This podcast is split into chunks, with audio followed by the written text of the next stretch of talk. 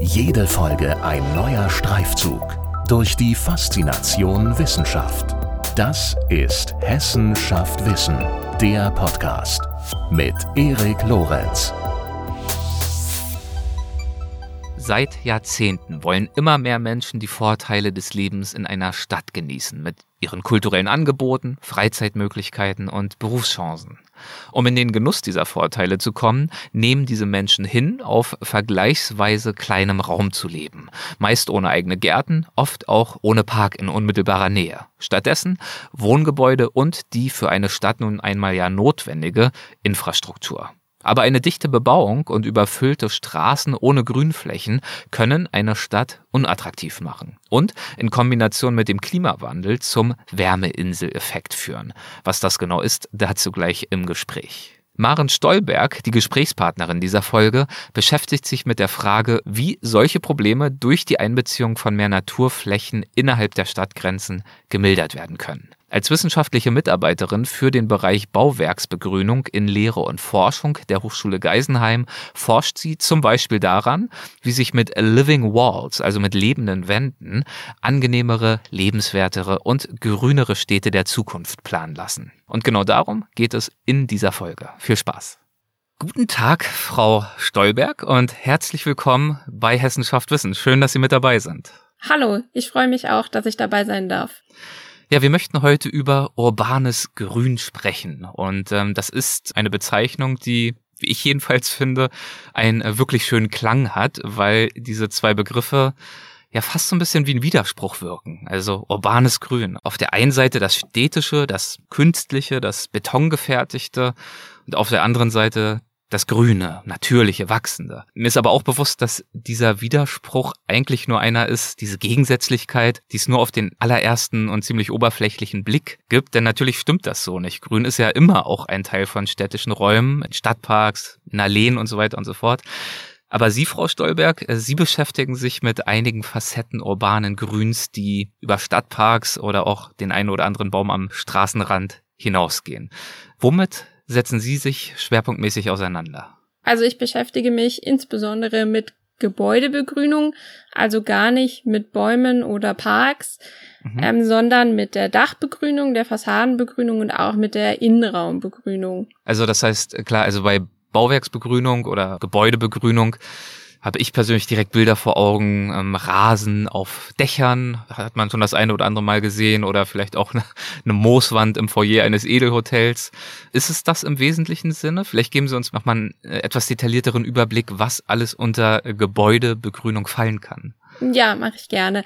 Also die Dachbegrünung, das ist zum Beispiel das, was Sie eben gemeint haben, Rasen auf dem Dach. Das kann mhm. aber auch ein Dachgarten sein, also mit großen Kübelpflanzen, Sitzgelegenheiten oder manchmal sieht es tatsächlich so aus, als wäre das so ein, ein richtiger Garten, wie man ihn hinterm Haus haben kann oder vielleicht sogar, wenn das Dach extrem groß ist, wie ein Park. Also das wirklich zur äh, Erweiterung der Grünflächen in der Stadt dienen kann.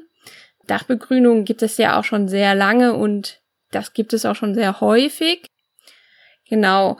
Und dann die Fassadenbegrünung kennt man auch eigentlich als äh, Begrünung mit Wein oder Efeu, also mit Kletterpflanzen.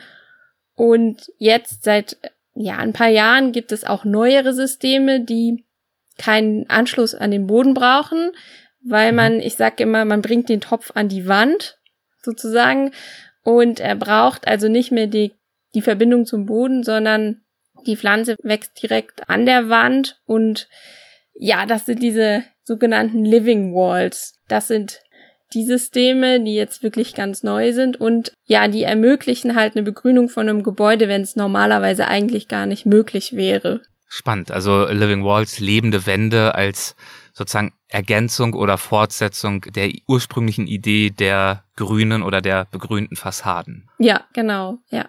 Mhm, und schön. das dritte dann hatten, hatten sie auch schon erkannt sozusagen, dass das auch dazugehört, ist die Innenraumbegrünung. Also alles das, was, was im Innenraum grün ist, ist jetzt äh, blöd gesagt, aber äh, das meint halt auch wirklich einfach Kübelpflanzen, die dort aufgestellt werden. Da gibt es auch die Möglichkeit, ähm, Living Walls anzubringen, also grüne Wände.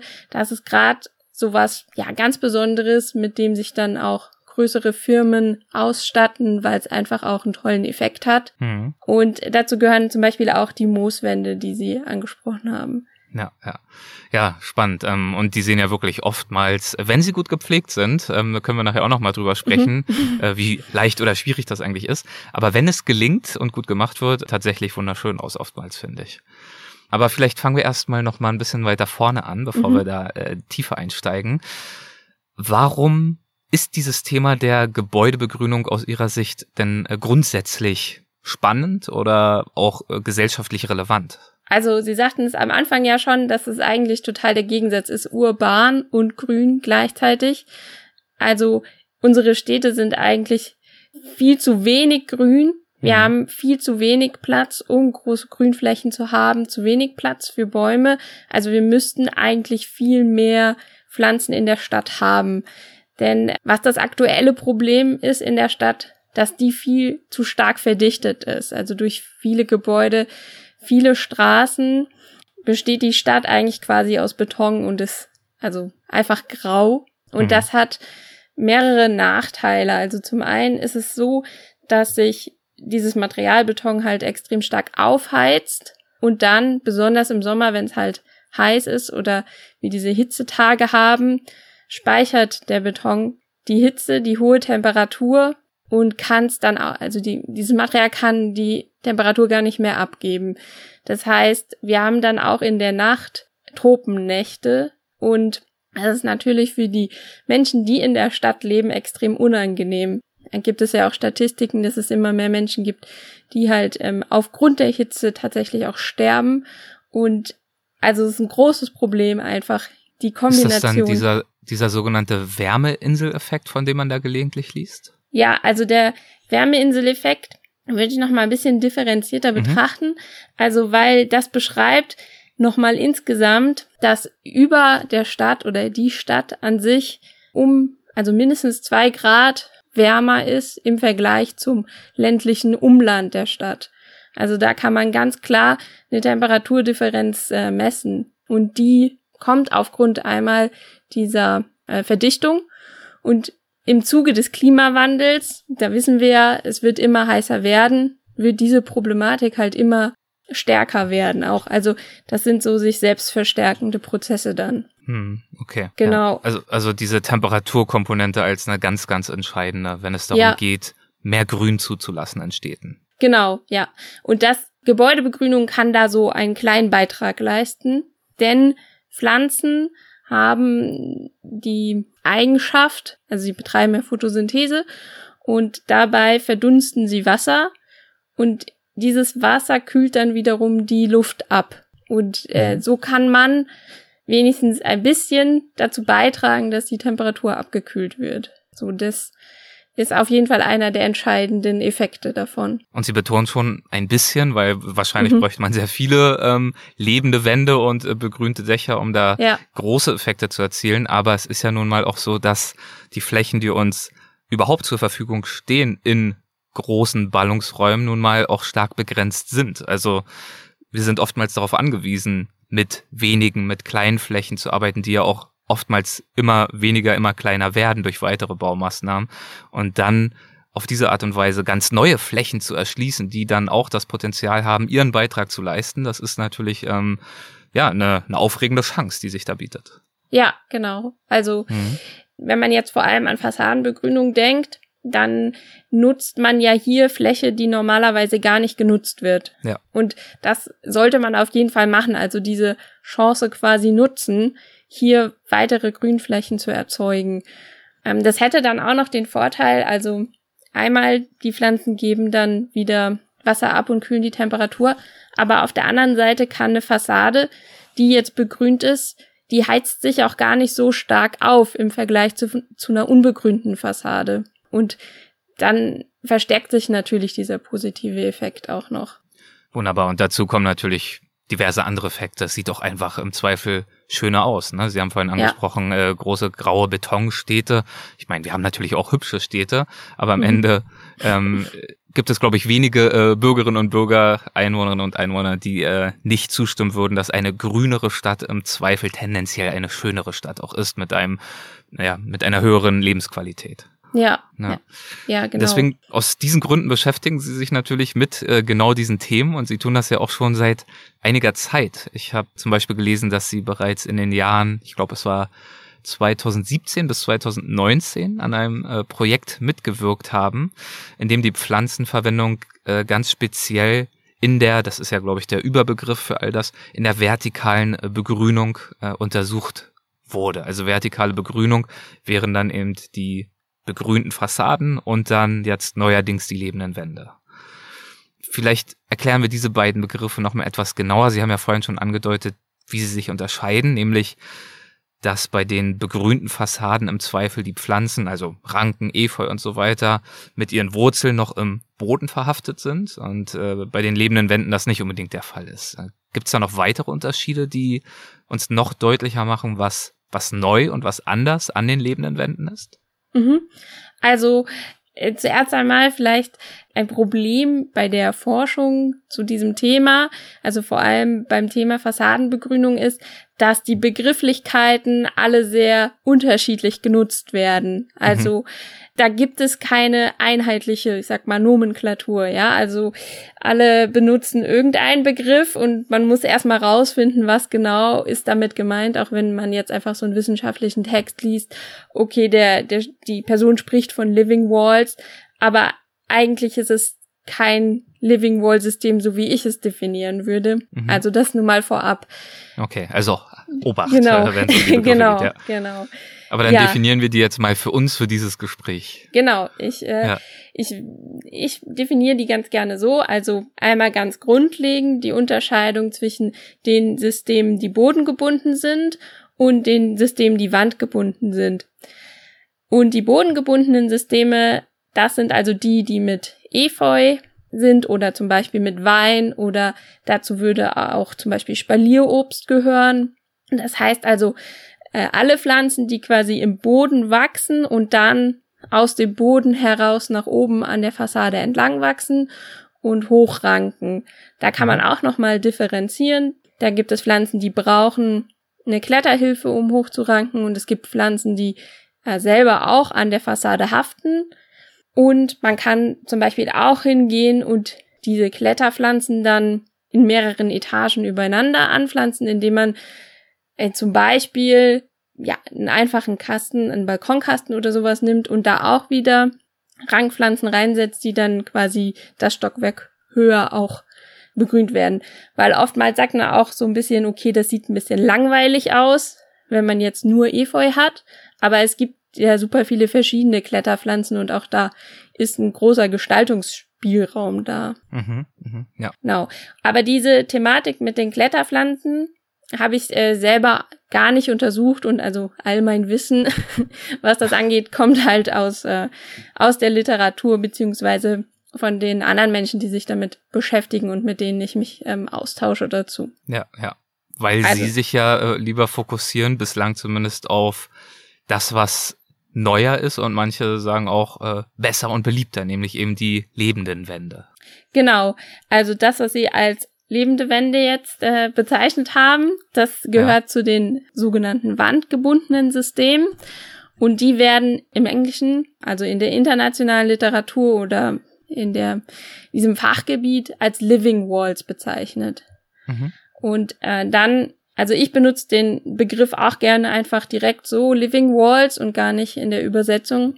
Und ja, so wird es auch teilweise auch in Deutschland dann einfach direkt gemacht, also dass man wirklich auch Living Walls sagt und jetzt nicht nochmal lebende Wände. Und genau Living Walls, also wandgebundene Systeme, das sind jetzt die, die so neuartig sind. Also so, ich würde, ich sag mal ganz einfach, Living Walls oder wandgebundene Systeme, das sind die, wo man den Topf beziehungsweise den Boden für die Pflanze direkt an die Wand bringt. Mhm. Das heißt, man hat äh, zum Beispiel so eine Box und in dieser Box ist das Substrat drin und dann wird die Pflanze in diese Box gesetzt und dann wird die Box an die Wand gebracht und dann kann die Pflanze quasi dort direkt wachsen. Dann braucht sie natürlich auch alles, was normalerweise ihr der Boden bieten würde, also Wasser und Nährstoffe, die müssen dann halt künstlich zugeführt werden. Okay, also es gibt eben dann nicht irgendwie Kabeldraht oder irgendwas anderes, wo diese Pflanzen dran wachsen, sondern direkt an der Wand in dieser Box. Was ist dann da drin? Also ja wahrscheinlich dann keine Erde, sondern Sie haben gesagt Substrat, Nährstoffe. Wo, wie werden die da befestigt? Worin wachsen die genau, diese Pflanzen? Äh, das ist jetzt alles, das ist dann total komplex und da gibt ja. es dann super viele verschiedene Möglichkeiten, wie man das machen kann. Okay. Also wenn wir mal bei der Box bleiben zuerst, dann könnte man da zum Beispiel Steinwolle reinmachen. Steinwolle kennt man eventuell eher vom Hausbau, wird aber auch in der Produktion von Tomaten verwendet. Das heißt, die Tomaten wachsen direkt im Steinwollsubstrat. Mhm. Und so kann das halt auch bei den Living Walls sein, dass man halt diese Steinwolle hat in einer Box, in einem Gittersystem und dann wird die Pflanze halt in die Steinwolle gepflanzt.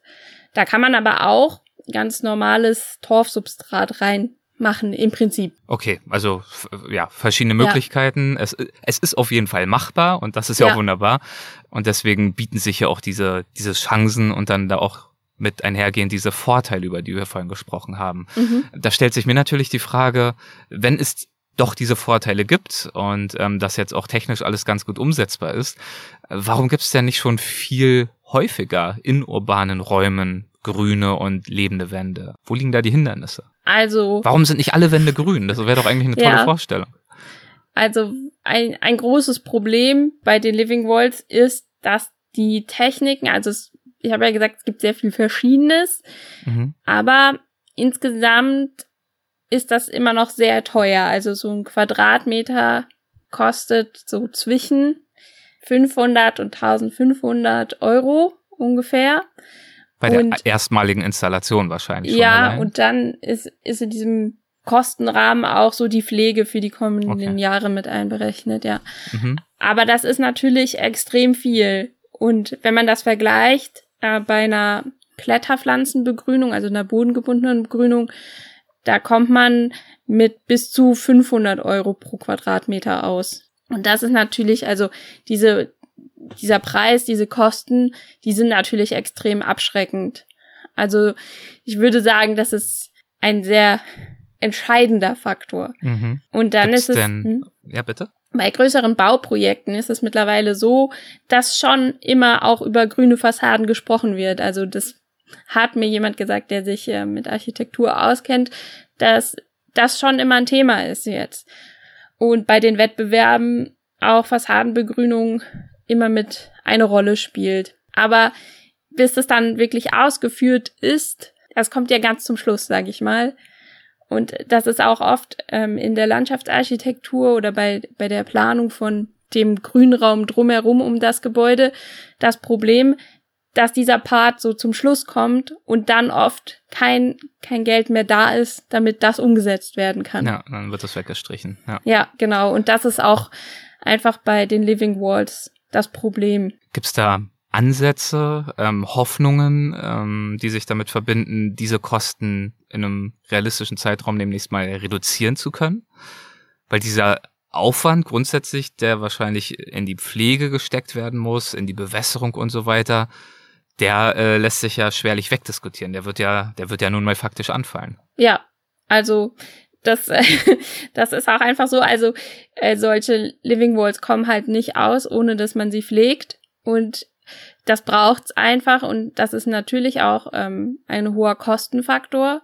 Mhm. Und ähm, auch wenn, wenn Systeme weiterentwickelt werden oder so Technologien für Bewässerung optimiert werden, dann wird das, denke ich, nicht großartig was an den Kosten verändern. Ich denke, man muss eher umdenken als mhm. Gesellschaft mhm. und sehen, was bringt denn diese Begrünung an der Fassade für uns als Menschen in der Stadt dann den großen Vorteil. Und das dann eher so betrachten, nicht die Kosten an sich, sondern die Wirkung. Und dann ist es ja auch noch so, dass man ja dann erstmal nur diese Kosten betrachtet, die dafür anfallen. Aber man betrachtet nicht, was hat das auch für einen Mehrgewinn für, für das Gebäude, also auch dann finanziell meine ich jetzt, nicht nur, mhm. ja, was das Empfinden angeht. Und dann muss man halt darüber nachdenken oder ausprobieren und forschen, inwieweit kann man denn solche Systeme, also so Living Wall Systeme mit zum Beispiel äh, Klimaanlagen kombinieren. Welchen Effekt hat die Fassadenbegrünung auf die Klimaanlage? Wie viel Kosten und wie viel Energie kann dadurch eingespart werden, dass die Fassadenbegrünung da ist?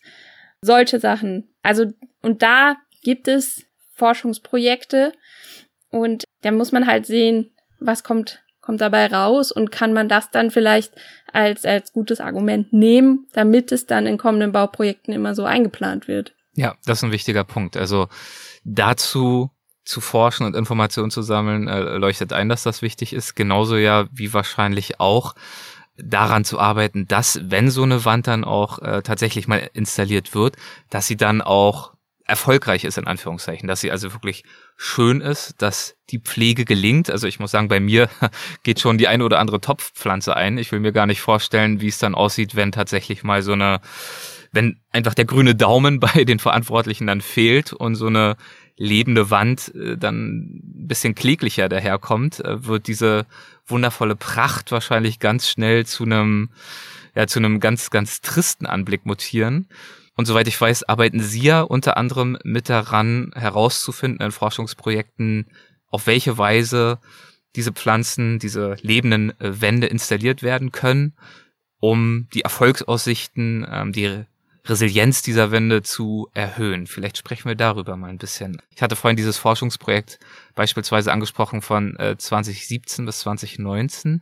Woran haben Sie da gearbeitet genau? Was haben Sie damals untersucht? Ja, und zwar ist es so, auch noch mal ganz kurz zu den Kosten, dass mhm. vor allem also die Pflanzen ja extremen Bedingungen ausgesetzt werden und dann über den Winter Frost ausfallen, also die sterben dann und dann müssen die ersetzt werden und das ist ein hoher Kostenfaktor, weil die Pflanzen einmal viel kosten an sich, aber auch natürlich dann noch mal ein extra Pflegeintervall da ist. Mhm. Und das. Und, äh, vielleicht dazu noch eine ganz kurze Zwischenfrage, mhm. dass ich mir das nochmal äh, wirklich vorstellen kann. Diese, zum einen die Pflege übers Jahr und dann auch dieser Reset im Frühjahr. Wie funktioniert das genau? Muss dann tatsächlich da, also jetzt äh, mal ganz bildlich gesprochen, einfach ein Kran aufgebaut werden oder ähm, irgendwelche riesigen Leitern? Also es müssen wirklich Arbeitskräfte dann an der Fassade arbeiten, weil das, ja. das ist natürlich auch ein großer Aufwand. Oder ja, ja. Ja, okay. Mhm. Genau, also kommt natürlich auf die Höhe der Fassade an, also ja. wie hoch ist sie begrünt.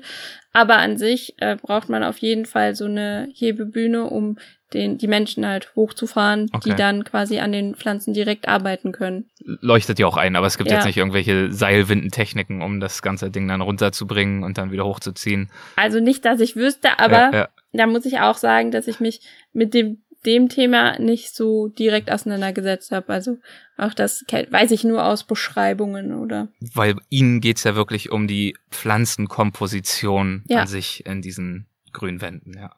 Ja, genau. Mhm. Genau, also wir haben damals mit diesem Forschungsprojekt angefangen und zwar mit dem Stand, dass es zwar Living Walls gibt und die auch funktionieren irgendwie, aber der Ausfall an Pflanzen nach dem Winter besonders hoch ist.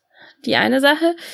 Und dann die andere Sache zu dieser Zeit, dass die Wände meistens immer mit der gleichen Pflanzenauswahl auskommen. Also immer mit, ja, so drei Arten, wo man weiß, okay, die haben sich bewährt, das funktioniert mit denen.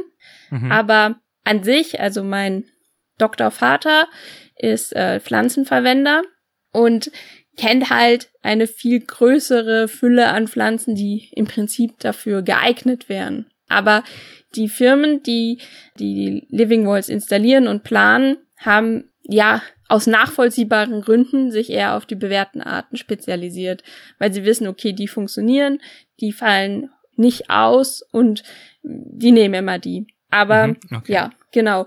Und dann ist es natürlich auch so, ich hatte schon mal angedeutet, dass die Pflanzen an der Wand extremen Bedingungen ausgesetzt sind. Einmal halt Frost im Winter, dann aber auch im Sommer hoher Strahlung und hohen Temperaturen und gegebenenfalls auch noch Trockenstress, also wenn die Bewässerung mal ausfallen sollte. Und je nachdem, wie hoch sie sind, ja auch noch extrem Wind. Also extrem viele Faktoren, ne? Klingt schon nach einem harten Dasein. ja, genau. Ja. Äh, die Pflanzen haben es nicht leicht. Ja. Und man muss sich ja auch mal überlegen, man bringt die Pflanze eigentlich aus ihrer natürlichen Umgebung oder ihrer natürlichen Ebene, also die, der horizontalen, einfach in die vertikale, in eine ganz andere Umgebung und erwartet dann, dass sie sich genauso gut verhält, wie sie das am Boden gemacht hat. Aber eigentlich setzt man sie halt extremen Bedingungen aus. Und mhm. genau, und das ist halt, ja, einfach, ich denke, so ein bisschen krass auch für die Pflanze, dass sie dann auf einmal damit auskommen muss. Und das Problem ist, dass viele Menschen auch gedacht haben, die solche Wände installiert haben, dass das ganz einfach ist mit den Pflanzen so. Also was ich noch nicht gesagt habe, ist dieses Thema Fassadenbegrünung oder allgemein Gebäudebegrünung, das wird von verschiedenen Fachbereichen bedient und man muss da auch sehr interdisziplinär zusammenarbeiten. Und das heißt aber auch gleichzeitig, dass Menschen, die keine Ahnung von Pflanzen hatten, solche Systeme entwickelt haben und dann okay. Pflanzen reingesetzt haben und dann sich gewundert haben, dass die nicht das macht, was man gedacht hat, so. Mhm. Ja, genau. Und deswegen haben wir halt Können Sie ein Beispiel zu nennen, um, also welche wenn Sie sagen interdisziplinär, äh, welche Fachdisziplin braucht es, um diesen, diesem Mangel an Wissen da entgegenzuwirken? Also eine Zusammenarbeit auf jeden Fall von allen. Ich will niemanden, ich will nicht sagen, dass irgendwer nichts da zu suchen hätte oder sowas. Mhm. Das wollte ich nicht damit sagen.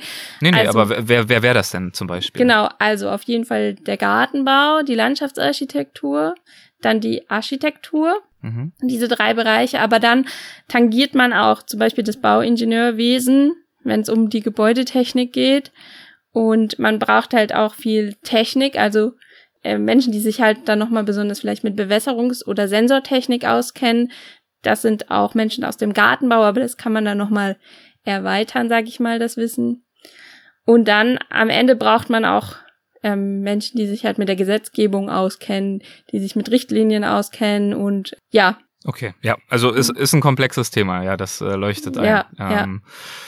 Okay, und welcher Forschungsfrage sind Sie in diesem Projekt dann schlussendlich nachgegangen vor diesem Hintergrund, dass es bis zu diesem Zeitpunkt eben erste Versuche, aber wenn wir ehrlich sind, auch äh, doch äh, einiges an Unwissen gab oder zumindest sagen wir mal so vielleicht an überschaubaren Erfahrungen? Also ausgehend davon, dass es halt wenig Pflanzen gibt in Living Walls, aber die, mhm. die Pflanzenfülle eigentlich größer sein sollte, mhm. war die Frage, welche Pflanzen eignen sich generell für Living Walls und ja, wie bewähren und entwickeln die sich über diesen Zeitraum von drei Jahren? Okay, das war der Projektzeitraum. Okay. Genau, mhm. ja, ja. Das heißt, Sie haben wahrscheinlich ähm, eine Versuchsanordnung gestartet mit verschiedensten potenziell in Frage kommenden Pflanzen und die dann, könnte ich mir vorstellen, ähm, verschiedenen Stresssituationen ausgesetzt. Sie haben ja vorhin schon angedeutet, Wind, äh, Trockenheit, äh, Sonneneinstrahlung und so weiter.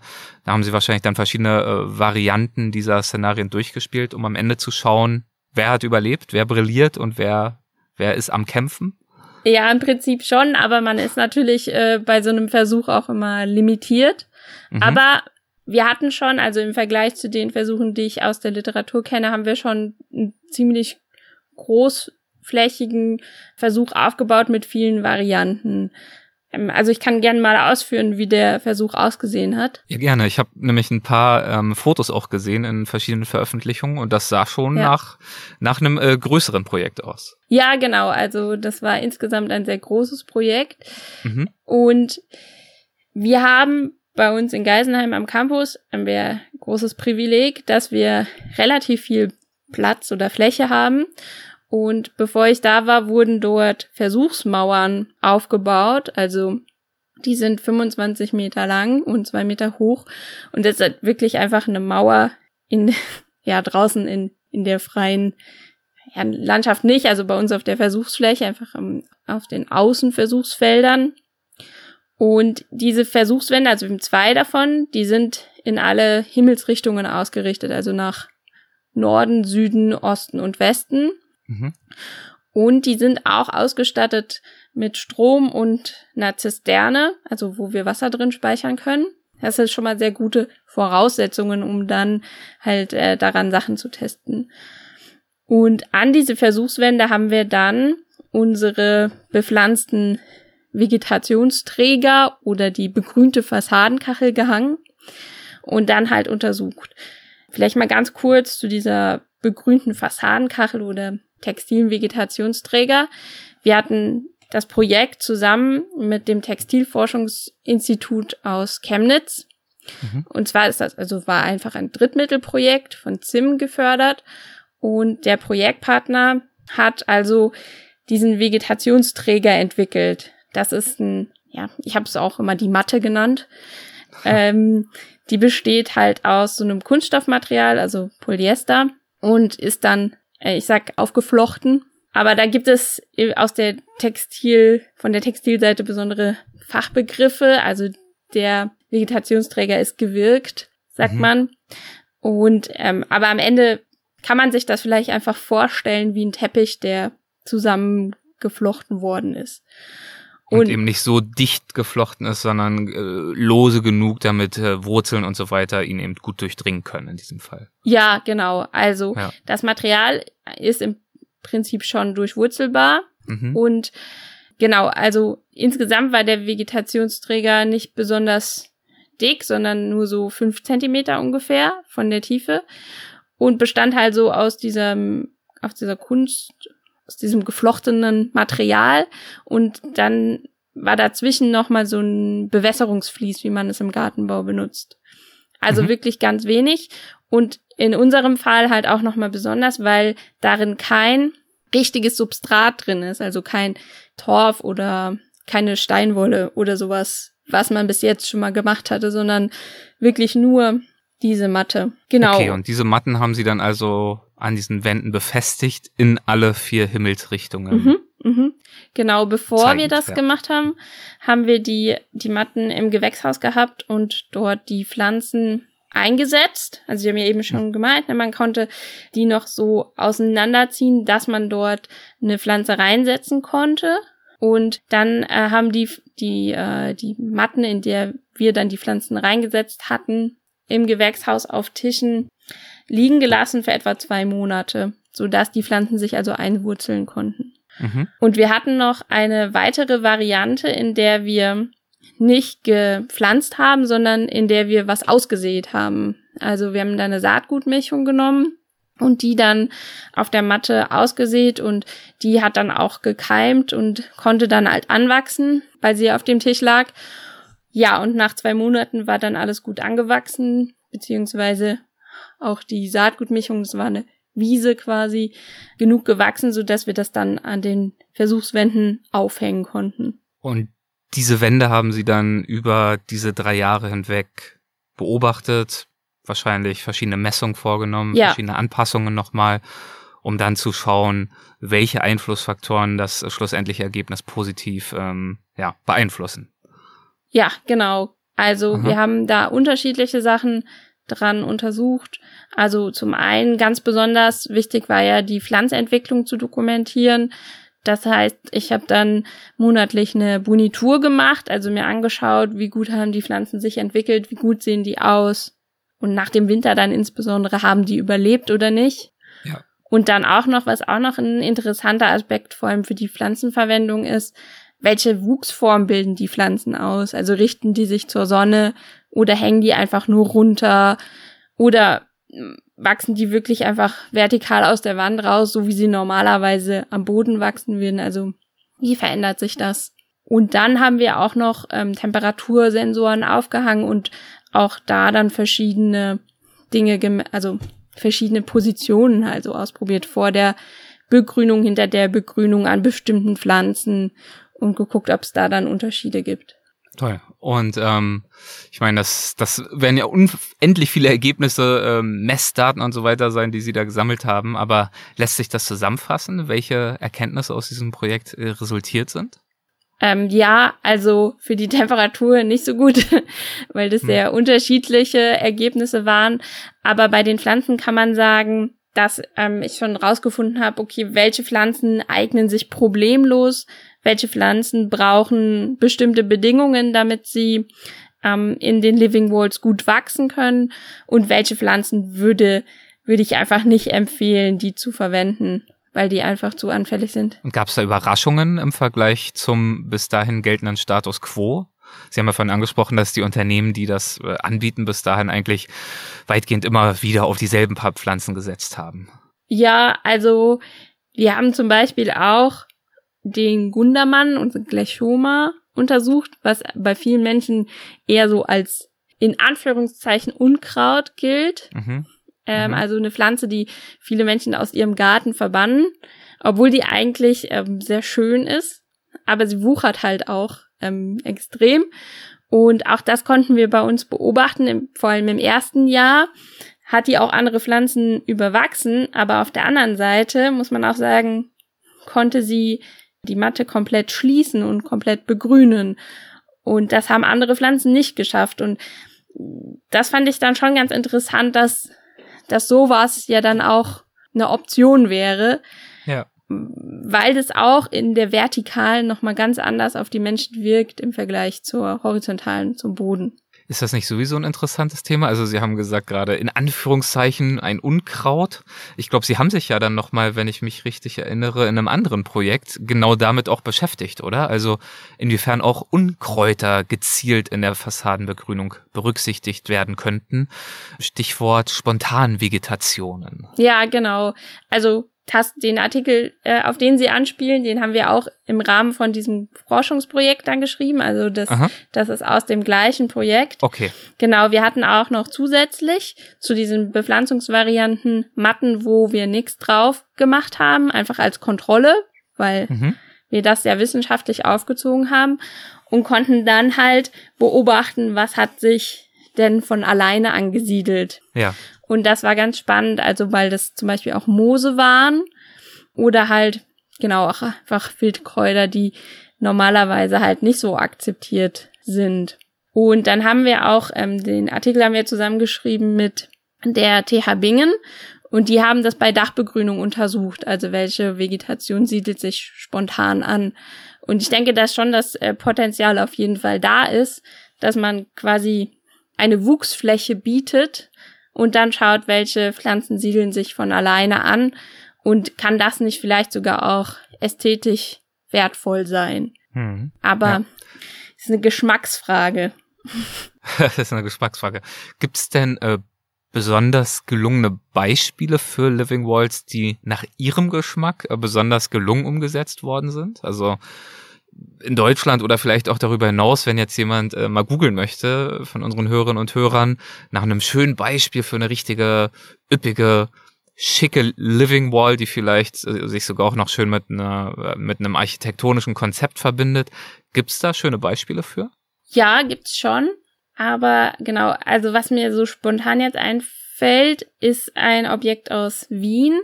Dort mhm. gibt es ein Haus, das hat auch, oh, ich glaube, letztes Jahr einen Preis gewonnen von dem Bundesverband für Gebäudegrün. Die mhm. haben den verliehen.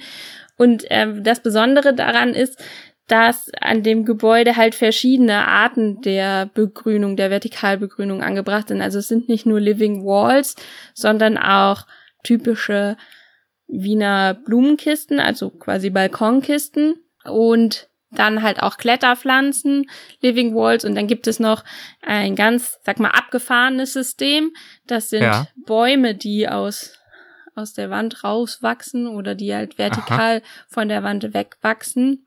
Genau, und dann schließt das Gebäude auch noch mit einer Dachbegrünung ab. Und das finde ich ein spannendes Projekt, weil die Hausherrin äh, wollte gerne, dass, äh, dass das so angelegt wird und hat auch unten an dem Haus so Infotafeln aufgehangen, um die Menschen einfach aufzuklären, dass das eine gute Sache ist. Mhm. Schön. Also wirklich eine, eine Botschafterin äh, für diese Art und Weise, mehr Grün äh, zu wagen in der Stadt. Ja, ja, genau. Äh, Sie wissen aber nicht zufällig noch, wie dieses Haus heißt oder wie wir es finden können, wenn wir mal googeln? Nee, gerade okay, nicht. Dann, Aber ich kann es Ihnen vielleicht einfach per E-Mail schicken und dann. Ja, gerne, weil dann fügen wir das in die Show Notes ein. Ja. Für die lieben Hörerinnen und Hörer, dann können Sie das da gerne nachschlagen. Sehr schön, wunderbar. Wann und wie und warum haben Sie selbst eigentlich begonnen, sich mit diesen Themen zu beschäftigen? Wie wurde Ihr Interesse daran geweckt? Also, bei mir war das eher Zufall. Mhm. Und zwar habe ich ähm, meinen Master abgeschlossen und dann wollte ich gerne promovieren, beziehungsweise halt wissenschaftlich arbeiten. Und dann habe ich halt Stellen gesucht und unter anderem halt die, diese Stellenausschreibung gesehen für das Projekt und mich dann beworben und dann hat das irgendwie alles gut gepasst. Also erstmal habe ich die Zusage bekommen und dann ja. hatte ich aber auch direkt ein gutes Gefühl, als ich äh, beim Bewerbungsgespräch war und ähm, mein Chef dann damals kennengelernt habe und ein paar von den Mitarbeitern aus dem Institut mhm. und dann angefangen habe, in Geisenheim zu arbeiten. Und dann habe ich mich also erstmalig mit dem Thema Fassadenbegrünung beschäftigt. Aber eben, äh, auf der Grundlage dessen, was Sie ja auch schon im Bachelor und im Master gelernt hatten, ähm, was war das denn? Was haben Sie äh, studiert? Also ich habe meinen Bachelor gemacht in Umweltgeowissenschaften ich mhm. war an der Universität in Trier dafür und Umweltgeowissenschaften war halt so ein Allround-Bachelor. Also ich habe ganz viele verschiedene ähm, Fächer gelernt, also zum Beispiel Geologie, aber auch Pflanzenbestimmung, Botanik, Chemie oder Geoinformatik, also wirklich sehr breit gefächert und mhm. habe so einen Einblick in unterschiedliche Disziplinen bekommen. Das finde ich jetzt total gut, dass ich das alles mitbekommen habe. Aber damals war mir das viel zu breit. Ich habe so gedacht, hä, ich kann eigentlich gar nichts richtig. Also der, hm. mir hat mhm. da total der Fokus gefehlt. Und dann habe ich nach dem Bachelor überlegt, was ich mache und war dann auch mal für ein Praktikum im Forschungszentrum in Jülich. Die beschäftigen sich auch mit äh, Pflanzenwissenschaften und habe dann da hat das Praktikum gemacht und gemerkt, okay, also forschen oder forschen mit Pflanzen vor allem, das finde ich ziemlich spannend und das macht mir Spaß und habe mir dann halt einen Master gesucht, den ich machen möchte, der auf mein Bachelorstudium aufbaut und das war dann letztendlich Nutzpflanzenwissenschaften, also mhm. Eigentlich, Na gut, das passt ja schon dann ganz genau. gut zum, zum heutigen Schwerpunkt. Genau, ja. Also eigentlich gehört es zu den Agrarwissenschaften. Ja. Aber es war dann so die Spezialisierung, okay, man beschäftigt sich insbesondere mit der Pflanze und dem Boden, aber Praxis angewandt und, äh, und jetzt nicht nur irgendwie im Labor mit, mit DNA oder sowas, sondern wirklich mit einer äh, Pflanze, die man sehen kann. Und das Studium hat mir dann auch extrem viel Spaß gemacht und fand das ziemlich ähm, schön, dass ich mich jetzt mal intensiv mit der Pflanze an sich auseinandersetzen konnte. Und genau, und wollte dann halt nach diesem auch ja, sehr wissenschaftlich angehauchten Studium in der Wissenschaft gerne bleiben. Und wie sind Sie dann auf die äh, Hochschule Geisenheim an der Stelle aufmerksam geworden? Ja, das war dann tatsächlich einfach nur durch diese Stellenausschreibung. Also wenn ich okay. ehrlich bin, hatte ich äh, Geisenheim gar, also vorher schon mal gehört, also als mhm. potenziellen Arbeitgeber, aber war mir tatsächlich vorher unbekannt. Und nun sind Sie dort ja als wissenschaftliche Mitarbeiterin, hat ja äh, wunderbar geklappt. In welchem äh, Bereich, in welchem Fachbereich äh, arbeiten Sie dann jetzt dort? Also ich bin im Institut für urbanen Gartenbau und Pflanzenverwendung. Mhm. Genau. Und äh, wir beschäftigen uns halt äh, von der Produktion der, der Pflanzen, die dann mal in der Stadt stehen, bis hin zu diesem Moment, wo sie dort sind. Also die ganze Spannend. Also, Bandbreite. Also, ja, ja, Den gesamten Prozess ähm, genau, begleitend. Ja, ja. ja mhm. Und ist Ihr Schwerpunkt dann tatsächlich an derlei Forschungsprojekten mitzuarbeiten oder äh, sind Sie darüber hinaus äh, zum Teil auch mit in der Lehre aktiv? Also tatsächlich ist im Moment eher so, dass ich mehr in der Lehre aktiv bin. Ja, okay. Mhm. Also ich hatte das Glück nach dem Projekt, in dem ich ähm, gearbeitet habe, die Stelle jetzt zu bekommen. Also es ist eine neue Stelle, die halt für das Thema Gebäudebegrünung ausgelegt ist und ähm, vor allem Lehre macht, aber auch natürlich Forschungsprojekte akquirieren soll. Mhm. Und um Moment, weil ich das jetzt seit Anfang 2021 mache, äh, beschäftige ich mich halt hauptsächlich mit der Lehre und baue die Lehrveranstaltungen auf und lehre also ganz einfach im Bachelor und Master das Thema Gebäudegrün und mache auch noch Projekte dazu. Fantastisch. Ähm, ist es schon äh, spruchreif, was äh, die weiteren Karrierepläne anbetrifft? Ähm, schwebt Ihnen tatsächlich auch eher eine wissenschaftliche Laufbahn vor? Also ich habe ehrlich gesagt keine Pläne. Also im Moment finde ich es ähm, sehr gut, wie es an der Hochschule läuft. Für mich mhm. auf jeden Fall. Und ich könnte mir vorstellen, das auch noch ein bisschen länger zu machen. Das muss ich natürlich also aus bekannten Gründen einfach mal abwarten, wie sich das so entwickelt. Ja. Und dann würde ich einfach mal schauen. Aktuell werde ich auf jeden Fall noch ein ähm, paar Jahre dort bleiben. Schön, das äh, wird die Kolleginnen und Kollegen sicherlich äh, freuen, das zu hören. Sehr gut. Ja, dann äh, danke ich äh, sehr herzlich bis hierhin für das Gespräch, aber ein Teil kommt noch, Sie haben es noch nicht ganz geschafft.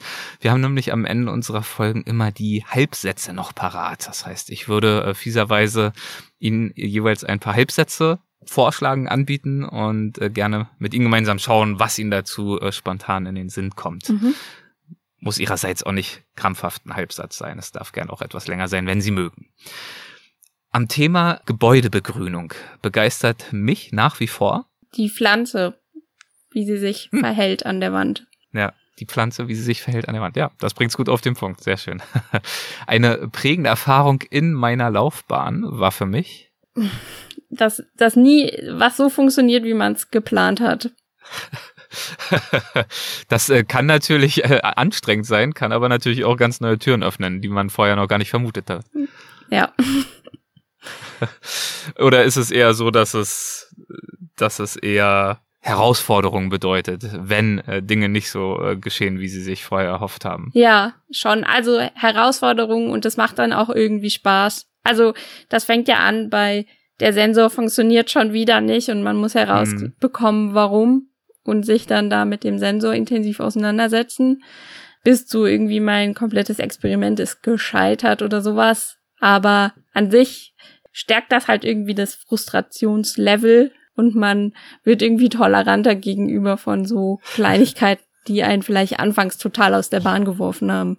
Ich könnte mir vorstellen, dass es in der Lehre dann wiederum auch ähm, eigentlich ganz gute naja, Stories bereithält, äh, auch für ihre Studierenden, oder? Um auch zu zeigen, ähm, scheitern und äh, Mühe investieren müssen aus verschiedensten Gründen ist okay und auch völlig normal. Ja, total. Also muss man keine Angst vor haben. Ja, ich betreue also Bachelorarbeiten vor allem und dann machen die Studierenden ähm, zum Beispiel Messungen oder einen Versuch und dann ist die Frustration, wenn dann was nicht funktioniert oder äh, ich habe mhm. hier die fünf Daten verschlammt und dann ist immer schon totaler, oh nein, was mache ja. ich jetzt? Ist das in Ordnung ja. so? Und dann kann ich immer sagen, ach, das ist kein Problem.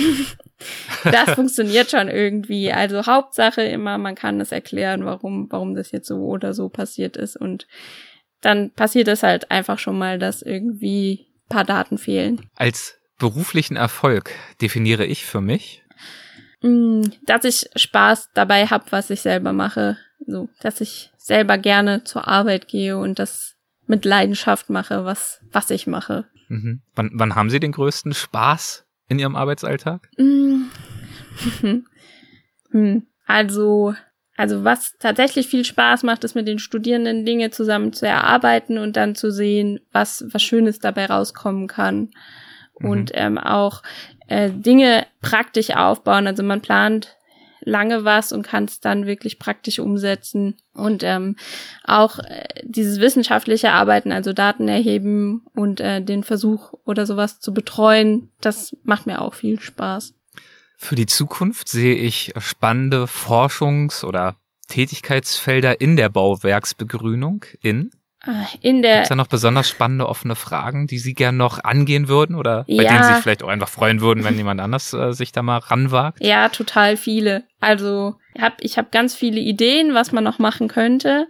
Ich finde vor allem spannend, also die Kombination aus Fassadenbegrünungssystem und Gebäudesystem und damit Temperaturregulierung im Gebäude und auch mikroklimatisch für die Stadt. Mhm. Und dann aber auch sowas wie, welche Pflanzen sollte man verwenden, um zum Beispiel Biodiversität zu fördern.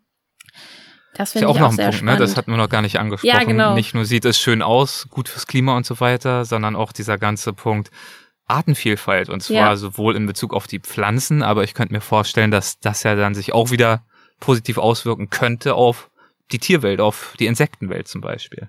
Ja, korrekt, genau. Und da, mhm. da gibt es halt tatsächlich, also was Fassadenbegrünung angeht, noch sehr wenig Studien darüber, was man wirklich machen muss oder wie sowas wirklich angelegt sein muss, damit das auch Artenvielfalt fördert.